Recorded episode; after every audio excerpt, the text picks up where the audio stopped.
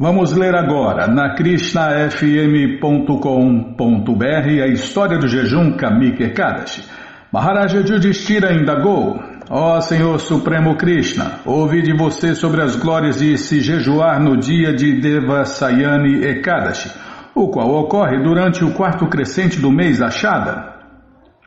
Agora gostaria de ouvir Sobre o jejum de Ekadashi que ocorre durante o quarto minguante do mês de Shravana, uma mistura de julho e agosto. Ó Govinda, por favor, seja misericordioso comigo e explique suas glórias. Ó Vasudeva, ofereço-lhe minhas humildes reverências. E o Senhor Supremo Shri Krishna respondeu: Ó Rei, por favor, ouça com atenção enquanto descrevo a influência auspiciosa deste sagrado dia de jejum o qual remove, o qual remove todos os pecados. Narada Muni uma vez perguntou ao Senhor Brahma sobre este mesmo assunto. Ó regente de todos, disse Narada Ji, ó você que senta sobre um trono de lótus, por favor, diga-me o nome do jejum de Ekadashi que ocorre no quarto minguante do mês de Shravana. Também, diga-me qual é a deidade adorável neste dia santo e qual é o processo que se deve seguir para observá-lo e o mérito que ele concede. E o Senhor Brahma respondeu: Meu querido filho Narada, para o benefício de toda a humanidade, devo lhe narrar com alegria tudo o que você deseja saber, pois simplesmente por ouvir as glórias do Kamika Ekadashi, obtém-se o mesmo mérito alcançado pela execução de um sacrifício de cavalos. Certamente grande mérito é alcançado por aquele que adora e que medita nos pés de lótus do Senhor Gadadara, de quatro braços, o qual porta a concha, o disco, a massa e o lótus em suas quatro mãos, e que também é conhecido como Sridhara, Hari, Vishnu, Madhava e Madhusudana. São todos nomes de Deus, né? Krishna. E as bênçãos obtidas por uma pessoa que adora exclusivamente o Senhor Vishnu são certamente maiores do que aquelas alcançadas por alguém que se banhe no sagrado rio Ganges em Kashi, Varanasi, na floresta de Naimisharanya ou em Pushkara, onde eu sou adorado. Nota 1 no final eu leio. No entanto, aquele que observa o jejum Kamika Ekadashi e também adora o Senhor Krishna alcança um mérito ainda maior do que aquele obtido por se ter audiência com o Senhor Kedaranata nos Himalaias, ou do que aquele que se obtém por se banhar em Kurukshetra durante um eclipse solar, ou do que aquele que é obtido por se doar toda a terra em caridade, incluindo suas florestas e oceanos ou do que aquele que se alcança por se banhar no rio Gandaki ou no rio Godavari no dia de lua cheia, que aconteça na segunda-feira quando Leão e Júpiter estiverem em conjunção. O Senhor Brahma continuou. Observar o jejum Kamika Ekadashi concede o mesmo mérito que a doação de uma vaca leiteira com seu bezerro e ração.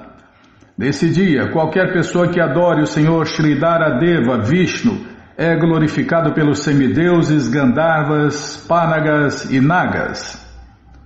Aqueles que temem seus pecados passados e estão completamente imersos em vida material devem observar este melhor dos jejuns de Ekadashi de acordo com suas habilidades e assim obter a liberação. Este jejum de Ekadashi é o mais puro de todos os dias e o mais poderoso para a remoção dos pecados. Ó Narada, o senhor Hari pessoalmente comentou o seguinte sobre este jejum de Ekadashi. Aquele que jejua no Kamika Ekadashi obtém muito mais mérito do que aquele que estuda as literaturas transcendentais. O senhor Brahma prosseguiu.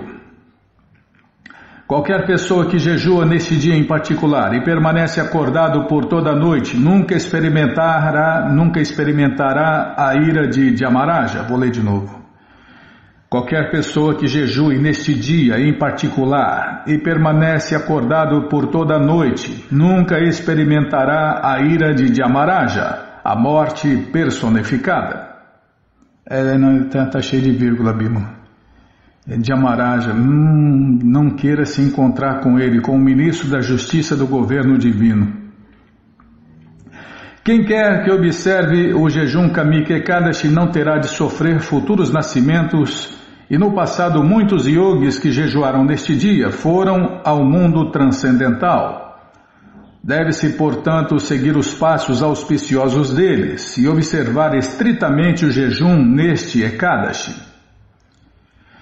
Quem quer que adore o Senhor Hari com folhas de tulasi, livra-se de todo envolvimento com o pecado.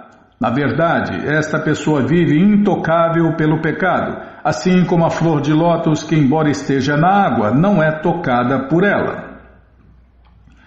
Qualquer pessoa que ofereça a Sri Hari uma simples folha de tulasi alcança muito mais mérito do que alguém que dá em caridade ouro e prata em boa quantidade.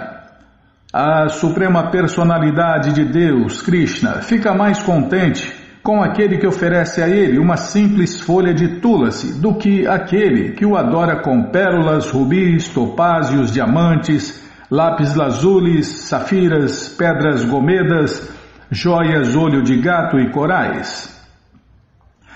Aquele que oferece ao Senhor Keshava mandiares, florescença frescas da sagrada planta tulasi, Livra-se de todos os pecados que tenha cometido durante esta ou qualquer outra duração de vida. Na verdade, o mérito. Não, o mérito. Tá, Bimala, vou prestar atenção. Na verdade, o mero, a mera audiência